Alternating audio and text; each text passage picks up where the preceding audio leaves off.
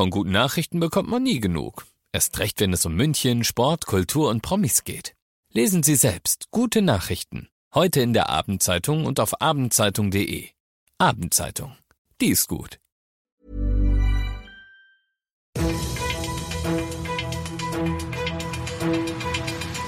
95 5 Charivari. Das München Briefing. Münchens erster Nachrichtenpodcast mit Alexander Eisenreich und diesen Themen. Im sogenannten Mordprozess ohne Leichen ist in München das Urteil gefallen und der Stachus hat eines seiner Wahrzeichen zurück. Herzlich willkommen zu einer neuen Ausgabe. Dieser Nachrichtenpodcast informiert euch täglich über alles, was ihr aus München wissen müsst. Jeden Tag gibt's zum Feierabend in fünf Minuten alles Wichtige aus unserer Stadt, jederzeit als Podcast und jetzt um 17 und um 18 Uhr im Radio. Es ist einer der mysteriösesten Kriminalfälle der letzten Jahre in München. Im Juli 2019 verschwinden in Rammersdorf die 41-jährige Maria G. und ihre 16-jährige Tochter Tatjana spurlos. Eine Woche später wird der 46-jährige Ehemann unter dringendem Tatverdacht verhaftet. In der Wohnung hatte die Polizei Blutspuren und frisch geweißelte Wände gefunden. Heute ist der Mann wegen Totschlags in zwei Fällen zu 14,5 Jahren Gefängnis verurteilt worden.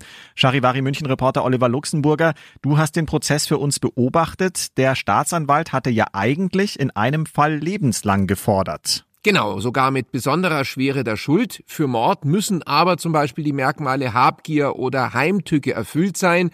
Die Ermittler, die sind sich sicher, dass die beiden Frauen nicht mehr am Leben sind. Ihre Theorie, die lautet, zuerst habe der Mann seine Frau getötet und dann die Tochter, um sie als Zeugin auszuschalten.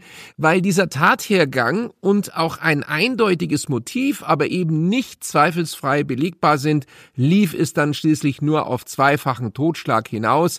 Da die Verteidigung auf Freispruch plädiert hatte, wird sie vermutlich in Revision gehen. Hm. Solche Indizienprozesse gelten ja deshalb als so spektakulär, weil die Ermittler eine Tat ohne Leichen nur anhand von Spuren rekonstruieren können.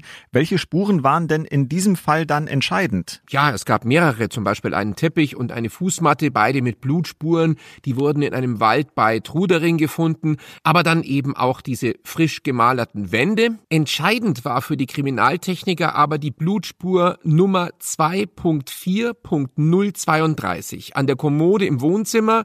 Dieses Blut ist laut Gutachter nicht tropfen, sondern spritzerförmig und das deutet auf ein dynamisches Geschehen hin. Der Angeklagte hatte gesagt, diese Spur komme vom Nasenbluten der Stieftochter. Er behauptete außerdem, die Frauen hätten sich gestritten und gegenseitig im Kampf verletzt und sie würden übrigens noch leben, er dürfe bloß nicht verraten wo.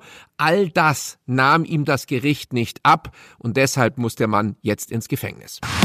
Wenn ihr demnächst mal wieder am Stachus vorbeikommt, dann lohnt sich der Blick auf das Osram-Gebäude. Dort leuchtet nämlich ab sofort wieder der legendäre Schriftzug Hell wie der lichte Tag.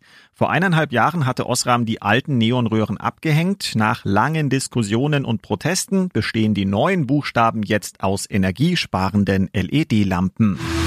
Ihr seid mittendrin im München Briefing, Münchens ersten Nachrichtenpodcast. Nach den München-Meldungen jetzt noch der Blick auf die wichtigsten Themen aus Deutschland und der Welt. Dass ab nächster Woche die Friseure wieder aufmachen dürfen, hat vermutlich jeder mittlerweile mitbekommen. Heute hat das bayerische Kabinett weitere Lockerungen offiziell beschlossen.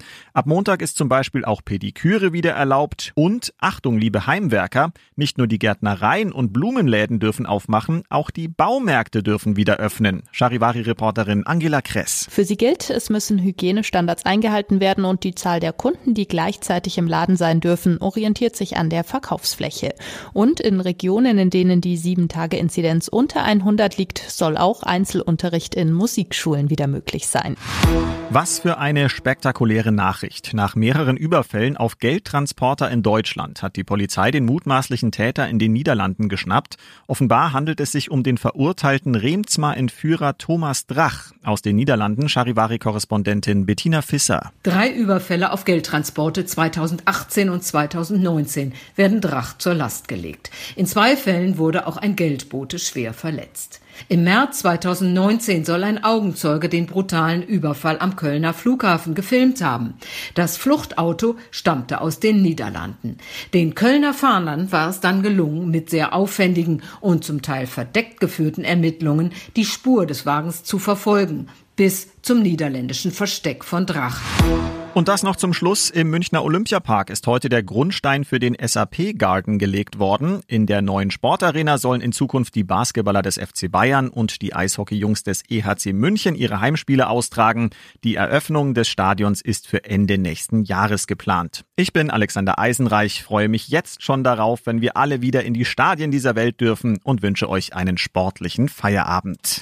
95 5 Charivari, das München Briefing. Diesen Podcast jetzt abonnieren bei Spotify, iTunes, Alexa und charivari.de für das tägliche München Update zum Feierabend. Ohne Stress, jeden Tag auf euer Handy.